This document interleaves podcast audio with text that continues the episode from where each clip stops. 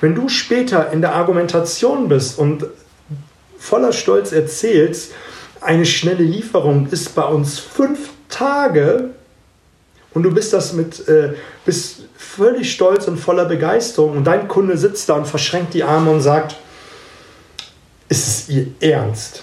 Fünf Tage? Also wenn ich eine Bestellung spät aufgebe bei meinen jetzigen Lieferanten, dann sind es vielleicht zwei. Aber wir sind gewohnt von heute auf morgen. Dass du dich damit dann ins Ausgeschossen hast, ist völlig klar. Wenn du diese Stärke nicht hast, dann darfst du sie auch nicht erwähnen. Sprich dann von deinen Stärken. Später ähm, wirst du vielleicht feststellen, ob das das Kaufkriterium ist, ob die Lieferung von heute auf morgen ausschlaggebend ist für eine gute Zusammenarbeit. Aber solange du das nicht genau weißt, da zurückhalten. Und deshalb hinterfrage all die Dinge, wo du nicht genau weißt, ob das ausschlaggebend ist und ob man das anders, nicht anders, sondern äh, jeder anders interpretieren kann. Du solltest dir als Faustregel machen, alles, was du nicht greifen kannst, also Liebe, Qualität, schnelle Lieferung, gute Zusammenarbeit, sind Wörter, die du nicht anfassen kannst. Die hinterfragst du. Sachen wie Stuhl, Auto, Haus sind Dinge, die kannst du anfassen, die sind greifbar.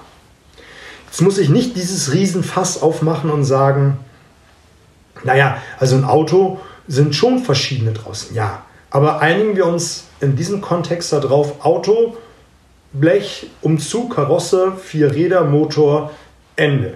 Haus, vier Wände, ein Dach, ein Schornstein, Fenster, eine Haustür. Ende. Ein Tisch, eine Tischplatte und vier Beine. Ende. Ob die jetzt aus Holz sind, das kann man an anderer Stelle nochmal diskutieren. Aber es geht letztendlich darum, dass du verstehst, dass es den Unterschied zwischen gibt nicht greifbar und greifbar. Und all jene Worte, die du nicht greifen kannst, hinterfragst du ab sofort. Und du wirst erstaunt sein, was du in der Vergangenheit an Fehlern gemacht hast, weil du aus deiner Wahrnehmung heraus argumentiert hast was du in der Vergangenheit verkehrt gemacht hast, weil du in deiner Wahrnehmung unterwegs gewesen bist. Also hinterfrag all jene Dinge, die du nicht genau weißt. Und dann stellst du deinem Kunden in Richtung kurz vor der Präsentation folgende Frage. Und da stellst du eine Frage, die lautet, woran erkennen Sie, dass das Produkt das Richtige für Sie ist? Woran erkennen Sie, dass das Produkt das Richtige für Sie ist? Naja, da wird der Kunde so etwas sagen wie, naja, wenn ich sehe, weiß ich sofort. Dann weiß ich es einfach. Oder er wird so etwas sagen, naja, also ich muss schon eine Referenz haben. Also ich muss schon sehen, dass es woanders gut funktioniert. Oder er wird sagen, also ich brauche einfach ein, zwei Wochen, um darüber nachzudenken, ähm, wie es funktioniert und ob es funktioniert. Dazu muss ich mir erstmal Gedanken machen. Und dann gibt es jenen, der wird sich nicht richtig festlegen können. Der wird sagen, naja, also ich weiß noch nicht. Also genau kann ich das sagen, nicht sagen. Das sind jene Kunden, die sich nie richtig entscheiden können. Dann stellst du eine weiterführende Frage und die lautet, wie oft, und jetzt setze das ein, was du gerade gehört hast, wenn jemand sagt, ich muss Referenzen sehen und er das nicht benannt hat, fragst du, wie oft müssen sie sehen, dass es woanders funktioniert hat. Oder wenn er gesagt hat, ich muss mit mehreren sprechen, dann fragst du, mit wie vielen Leuten müssen sie sprechen, bis sie überzeugt sind. Wenn jemand sagt, ich brauche eine gewisse Zeit, um darüber nachzudenken, fragst du, wie lange brauchen sie für so eine Entscheidung in dieser Größenordnung. Dann wird der eine sagen, drei Tage, der nächste wird sagen, fünf Tage, oder die Antwort, die dann gerade kommt. Der nächste wird so etwas sagen wie, naja, also ich weiß nie genau richtig. Wie man den knacken kann, das kann man mal an anderer Stelle ähm, besprechen. entweder hast du in dem Moment Glück oder du musst viel Arbeit leisten. Aber die interessanten, das sind die drei und die kommen am häufigsten vor. Nämlich die, die einfach ein paar Beispiele brauchen, die ein paar Tage brauchen oder die sofort eine Entscheidung treffen können oder auch nicht. Lass uns mal so ein bisschen auf die Kundentypen sprechen, zu, zu sprechen kommen. Es gibt nämlich verschiedene Kundentypen. Da möchte ich dir drei einmal vorstellen, damit du einfach auch mal weißt, wenn du mit Kunden sprichst, was da alles kommen kann. Es gibt Kunden, da bist du am Fragen, was ist ihnen wichtig, wenn sie mit uns zusammenarbeiten. Da wird der eine sagen, ich möchte, dass es gut funktioniert. Ich möchte, dass die Ziele erreicht werden. Ich möchte die Ergebnisse in der Vertriebsmannschaft verbessern. Ein anderer wird bei dem gleichen Produkt sagen, ich möchte in Zukunft diese Probleme nicht mehr haben. Ich möchte in Zukunft nicht mehr unter dem Durchschnitt sein. Ich möchte nicht mehr äh, letzter auf der besten Liste sein. Ist genau dasselbe, aber der eine redet davon, was er haben möchte, also welches Ziel er erreichen möchte, und der andere spricht davon, welches Problem er nicht mehr haben möchte. Es gibt weit über 60 Kaufmotive. Dazu gehört Prestige, Macht, Geltungsbedürfnis, Dazugehörigkeit, Sicherheitsbedürfnis und, und, und. Eine Vielzahl von Kaufmotiven.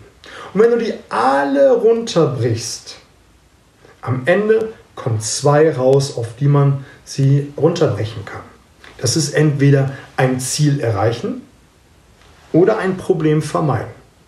Der eine kauft ähm, eine Fitnessmitgliedschaft, weil er einen guten Körper haben möchte, also Ziel erreichen. Und der andere möchte ins Fitnessstudio gehen, weil er nicht mehr so dick sein möchte. Er möchte nicht mehr so außer Atem sein, wenn er ins, in den dritten Stock zu Fuß gehen muss, weil wieder mal der Fahrstuhl ausgefallen ist. Und jetzt kannst du mal für dich überprüfen, und die meisten Verkäufer sind hinzumotiviert, äh, in welcher Persönlichkeitsstruktur du dich bewegst. Bist du jemand, der ein Ziel erreichen möchte? Oder sagst du dir, naja, ich motiviere, ich motiviere mich so richtig, wenn ich merke, dass ich auf der besten Liste runterrutsche. Ich möchte nicht unter den ersten fünf sein. Äh, ich möchte nicht unter, unter Platz 5 sein. So, also Platz 6, 7, 8, 9, 10 schwierig heute Abend. Also, dann ist der eine motiviert und sagt, wenn ich in den Top 5 bin, bin ich wieder motiviert. Aber darunter, dann komme ich in die Gänge. So sind Menschen motiviert. Da darfst du mal für dich überprüfen, auf welcher Skala du dich bewegst. Und es ist nämlich entscheidend, entscheidend, wenn du später argumentierst. Wenn du hinzumotiviert bist und du hörst aufgrund der Kriterien und weiterführenden Fragen und auch bei den Unklarheiten, dass dein Kunde weg von motiviert bist und du stehst dann oder sitzt deinem Kunden gegenüber und schaust ihn in die Augen und malst ihn in leuchtenden Farben aus, wie gut die Zusammenarbeit sein wird und was er davon alles hat, wenn er mit dir zusammenarbeitet. Und dein Kunde distanziert sich immer mehr und mehr, weil er denkt, hey, das will ich ja gar nicht. Also das Einzige, was ich will, ist, dass dieses Problem gelöst wird. Mehr will ich doch gar nicht. Und du sitzt da und denkst dir innerlich, warum versteht der mich nicht? Und der Kunde denkt genau das Gleiche.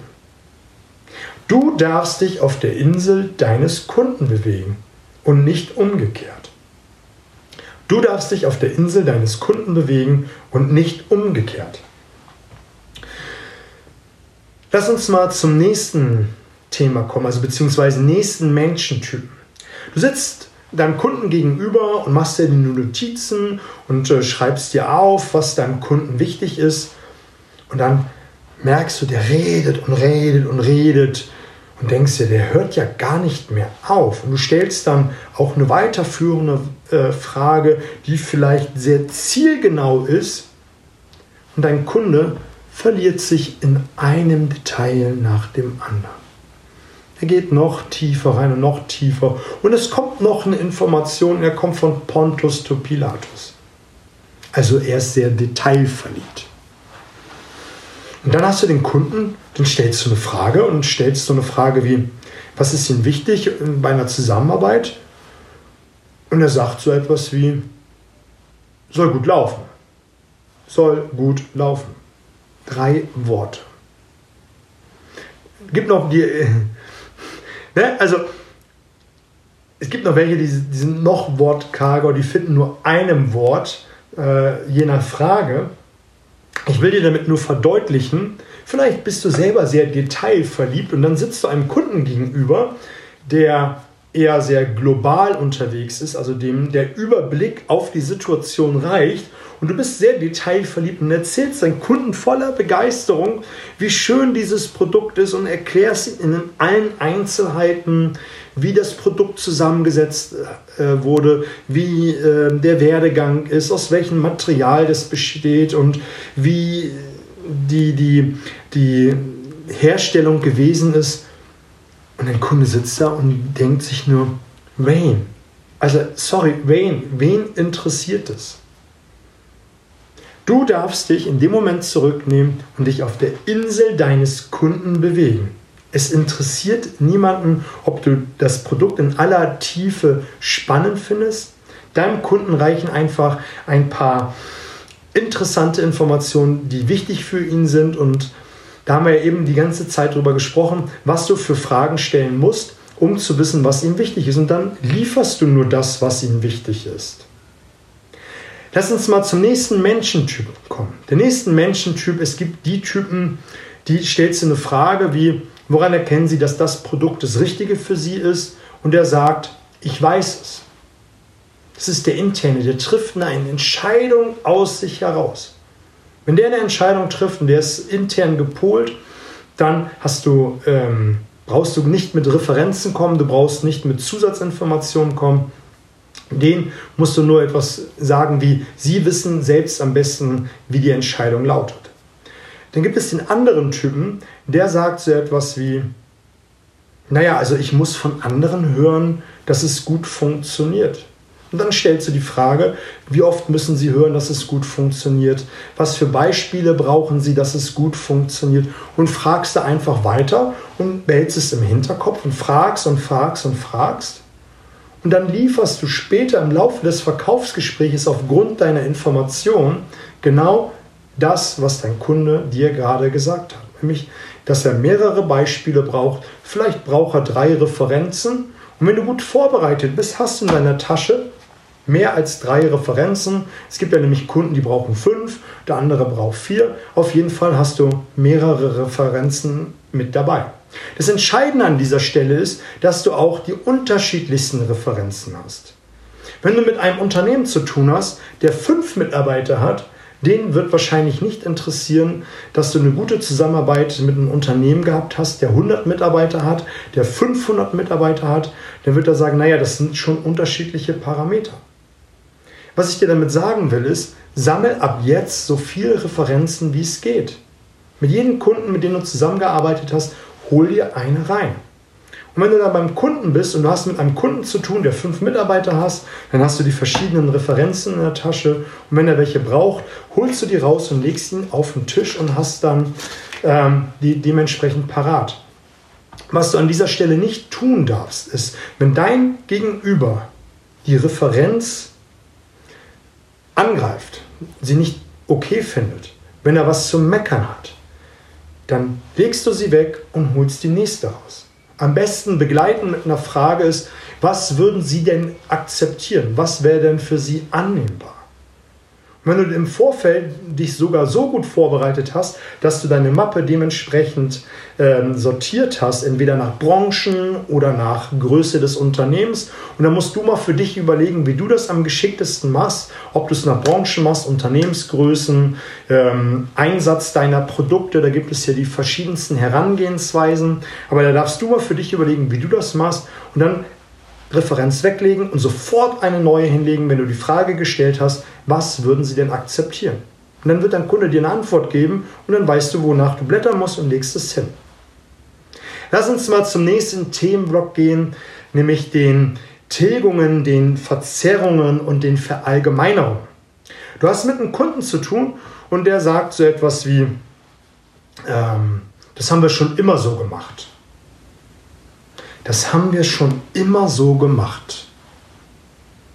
Was sagt dir diese Aussage? Also mir sagt sie gar nichts. Das haben wir immer schon so gemacht. Als wir im ersten Blog darüber gesprochen haben, dass äh, man aus seiner Wahrnehmung heraus argumentiert, dass man irgendetwas hineininterpretiert, weil der Kunde zwei, drei Dinge genannt hat, die ihm wichtig sind und man dann argumentiert, dann läuft man nämlich genau der Gefahr, ins Messer zu laufen, nämlich dass man eine Idee hat von dem, was er meint. Aber bei, das haben wir schon immer so gemacht, sagt es mir gar nichts. Mir sagt es nicht, wer ist wir, was haben wir gemacht, was heißt schon immer. Und es sind nur drei Dinge, die in diesem Satz stehen. Und jetzt muss man für sich einfach äh, überlegen, was hinterfrage ich? Was hinterfrage ich an dieser Stelle, um tiefer bei so einer Aussage ähm, zu, zu kommen, was er meint? Und da bedarf es einfach ein bisschen Fingerspitzengefühl und natürlich auch Erfahrung. Und wenn ich Coaches begleite, merke ich einfach, dass die wenigsten nämlich da hinterfragen und dann anfangen, ein Gegenargument zu liefern, eine Gegenfrage zu stellen oder einfach nur gegenhalten bei dem Argument oder gar nicht wissen, was sie tun sollen. Und da ich sensibel dafür geworden bin, wenn ich nicht genau weiß, worum es geht, das zu hinterfragen, würde ich immer eine Standardfrage stellen, die verrate ich dir gleich. Aber ein, eine gute Eselsbrücke ist, dir zu merken, dass du die sogenannten W-Fragen stellst. Also wer, wie, weshalb, wie genau, wann genau. Also dass du diese W-Fragen für dich verinnerlichst, damit du, wenn du so eine unspezifische Aussage hörst, genau hinterfragen kannst, um dann dir ein genaues Bild zu machen. Und das ist nämlich genau das, was die meisten beim Argumentieren falsch machen. Die fangen nämlich an, aus ihrer Wahrnehmung heraus zu argumentieren, aber sie wissen nicht ganz genau. Und es ist so ein bisschen wie in der Luft stochern, ähm, ähm, um, um herauszufinden, ob dann irgendwas runterkommt oder auch nicht. Oder auch in der Verhandlung da wirst du ja nicht immer gegen argumentieren, da bedarf es einer Frage oder einer Gegenstrategie. Da muss man natürlich gucken, an welcher Stelle man das macht. Deswegen sagte ich gerade Erfahrung und auch Fingerspitzengefühl und natürlich eine gute Begleitung in Form eines äh, Coachings. Aber was ich damit sagen will, ist, hinterfrag all diese Dinge. Also, erste, der erste Merksatz ist mit den sogenannten W-Fragen. Also, wer genau, wie genau, wann genau, was genau und so weiter und so fort. Ich mache es mir immer ganz gerne einfach. Ich habe eine Frage für mich entwickelt über die ganzen letzten Jahre und da appelliere ich auch ein wenig an das Helfersyndrom an uns Menschen. Ich mache das immer so ein bisschen, ich sage mal so ein bisschen despektierlich, unter der Teppichkante hervor, den Kopf ein wenig geneigt, um zu zeigen, ich bin nicht angreifbar, zeigt die Heizschlagader, lächel dabei und stelle dann eine ganz banale Frage. Und die lautet, wie meinen Sie das? Auf diese Frage kriege ich dann eine ausführliche Antwort. Wenn ich frage, wie meinen Sie das? Und er mir wieder eine Antwort gibt, die mich nicht zufriedenstellt, dann beuge ich mich noch ein bisschen nach vorne, lächle noch ein bisschen mehr und stelle ich nochmal dieselbe Frage. Vielleicht ergänze ich noch was. Und das mache ich nach Lust und Laune und stelle so eine Frage wie, wie meinen Sie das? Können Sie da bitte ein wenig ins Detail gehen? Und dann fängt der Kunde an, ins Detail zu gehen und es zu erklären. Und wenn ich so eine Aussage gehört habe wie, das haben wir schon immer so gemacht, bekomme ich eine Antwort wie, naja, also Sie müssen es schon wissen, Herr Busch. Also wir hatten mal Trainer im Haus gehabt, da hat das nicht so gut funktioniert hat nicht so gut funktioniert, kann ich wieder nicht greifen. Auch da würde ich hinterfragen. Naja, und dann hat man uns viel versprochen, aber es wurde viel versprochen, kann ich wieder nicht greifen und hinterfragt das. Und dann komme ich immer mehr Informationen und ich weiß, ah, das ist ein schlechtes Erlebnis. Ah, da ist irgendetwas nicht rund gelaufen. Und dann kann ich dann fragen, wie, jetzt sagen Sie, da ist viel versprochen worden. Also damit wir wirklich eine gute Zusammenarbeit haben. Sagen Sie mal, in zwei, drei Sätzen kann ich den Rahmen vorgeben oder ich sage, erläutern Sie ein wenig genauer, was da vorgefallen ist, damit wir in Zukunft direkt nach oben schießen. Was ist da passiert, damit wir wirklich so zusammenarbeiten, wie Sie sich das vorstellen? Wie Sie sich das vorstellen. Und dann kriege ich noch mehr Informationen und habe dann ein wirkliches Bild, was von der Ursprungsaussage gemacht wurde. Wir machen das schon immer so, was dann am Ende geheißen hat, naja, also wir sind damals auf die Nase gefallen, uns wurde viel versprochen und seitdem prüfen wir einfach sehr, sehr genau, mit wem wir zusammenarbeiten und wen nicht. Punkt. Und das ist natürlich noch viel, viel mehr drin, aber ich wollte es jetzt für dich in der Kürze einfach mal verbalisieren, damit du weißt, um was es geht, was die Ursprungsaussage ist und was die Kernaussage ist. Wir haben das schon immer so gemacht. Ist auch eine Verallgemeinerung immer ist eine Verallgemeinerung.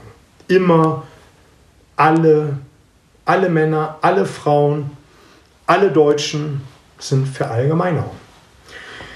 Wichtig ist, wenn du auf eine Verallgemeinerung im Verkaufsgespräch stößt, ist, dass du das hinterfragst. Und auch hier kannst du fragen, wie meinen sie das?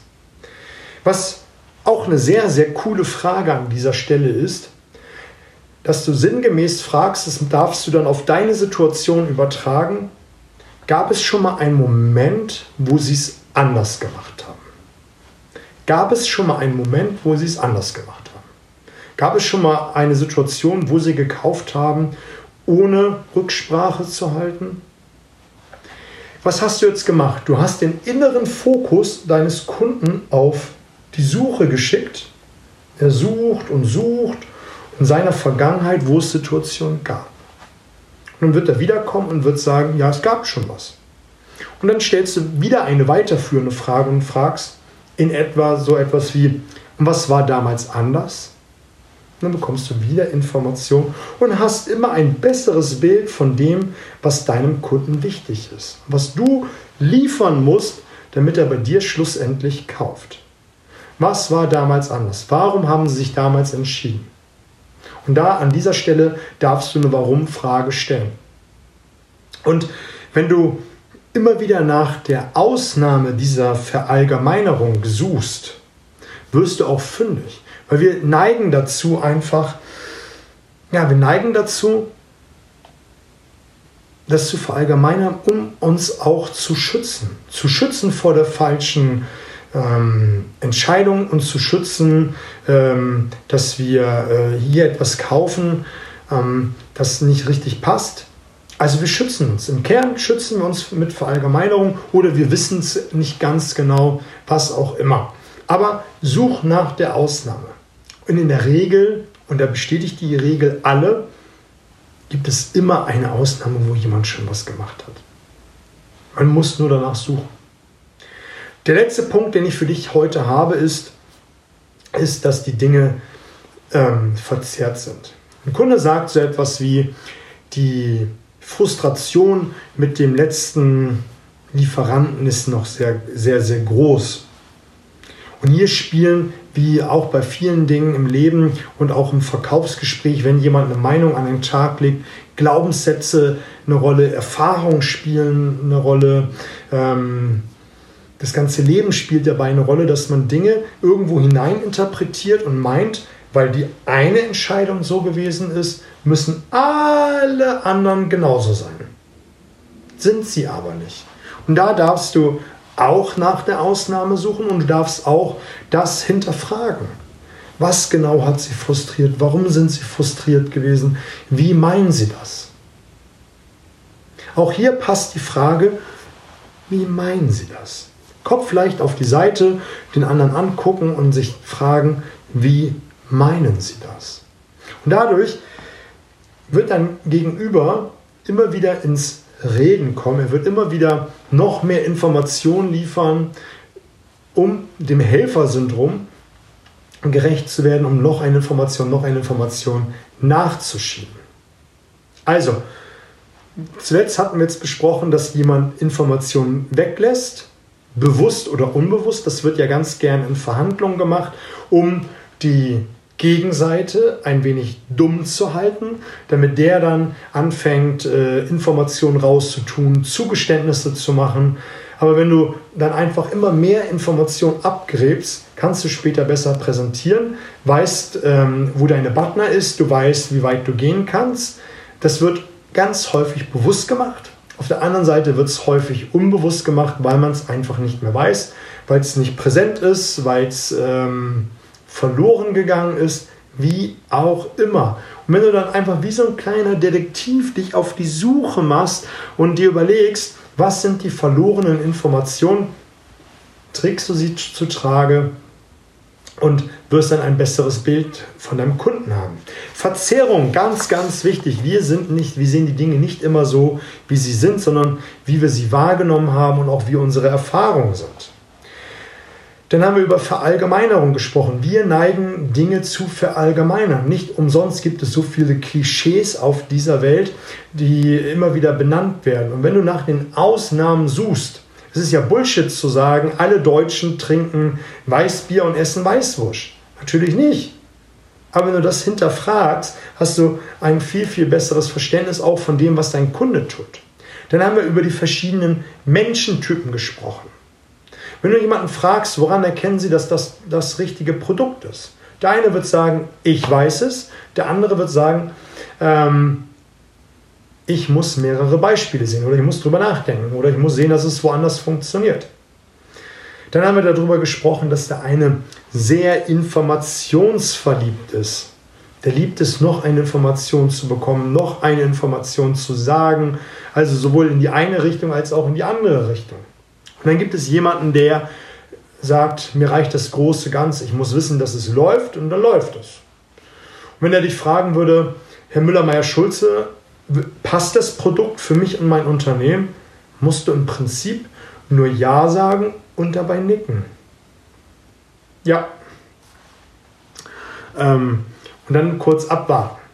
Der nächste Typ, über den wir gesprochen haben, war der, der hinzumotiviert ist, also ein Ziel erreichen will, der ins Fitnessstudio geht, um einen schönen Körper zu haben, der eine Dienstleistung in Anspruch nimmt, vielleicht einen Online-Kurs, um der beste Verkäufer zu sein.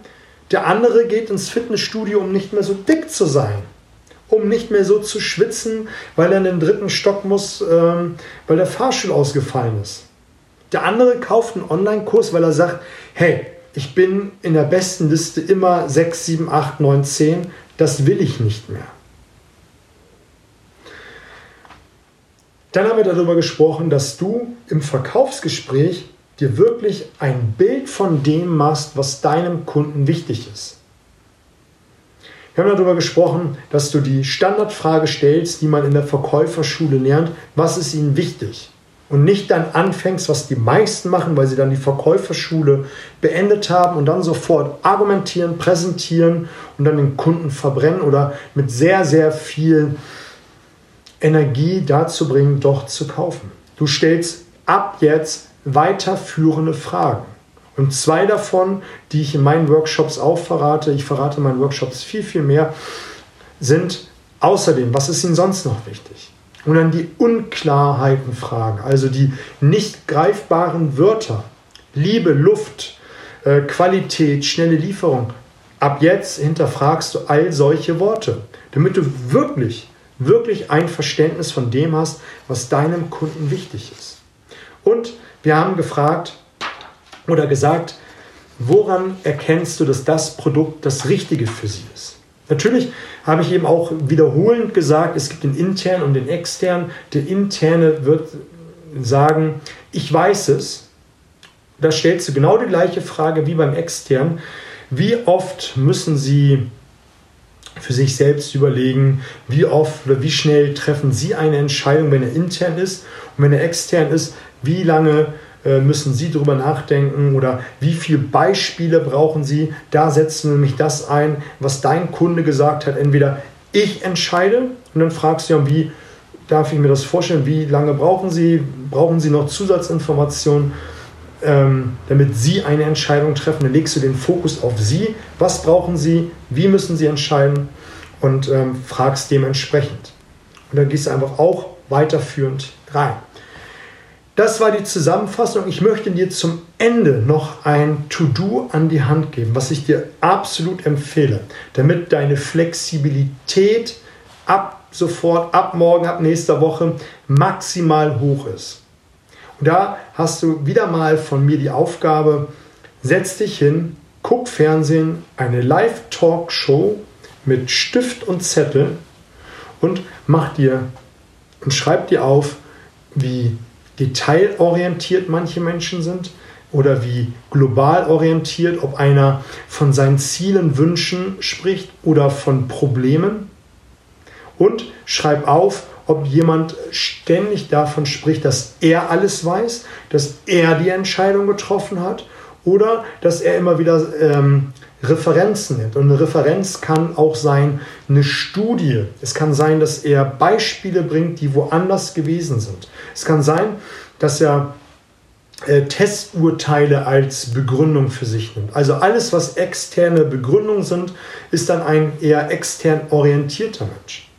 Und dann achtest du mal ganz genau drauf, was die Leute sagen. Und das wird gerade bei Politikern gemacht. Deswegen liebe ich Politsendungen enorm. Wenn jemand sehr verallgemeinert anfängt zu argumentieren oder besonders anfängt, äh, Dinge wegzulassen, versucht sich so herumzuschlawinern. Und wenn du mal ganz genau drauf hörst, was da wirklich tatsächlich gesagt wird, da kann sich manchmal ein die Haare sträuben, was genannt wird und was nicht. Genauso wie wenn verzerrt wird. Also wenn die Dinge nicht so benannt werden, wie sie eigentlich sind. Und da setze ich mal mit Stift und Zettel hin und achte mal ganz genau drauf, was wie gesagt wird. Und dann gib mir mal ein Feedback, was du wahrgenommen hast, was du gesehen hast und wie, mit welchem Gefühl du das äh, wahrgenommen hast. Das soll es an dieser Stelle auch gewesen sein. Meine Bitte äh, zum Schluss, teile und abonniere dieses Live, beziehungsweise abonniere meinen Kanal, damit auch mehr andere davon Kenntnis kriegen, weil es in der Sichtbarkeit steigt, weil du es anderen geteilt hast und sie dann ab sofort besser überzeugen können. Überzeugen können heißt ja nicht nur sein Produkt, seine Dienstleistung zu verkaufen, sondern sich auch im Büro gegen Kollegen, Vorgesetzten durchzusetzen, im Freundeskreis besser zu präsentieren, wenn es darum geht, irgendeine Veranstaltung zu machen. Das kannst du eins zu eins auf alles übertragen. Und das macht es so spannend, weil es die Blaupause ist für alles. Also, teile und abonniere ähm, das Ganze hier und markiere auch andere, damit sie davon Kenntnis haben. Vielen, vielen Dank fürs Zuhören. War mir ein Fest. Bis auf bald.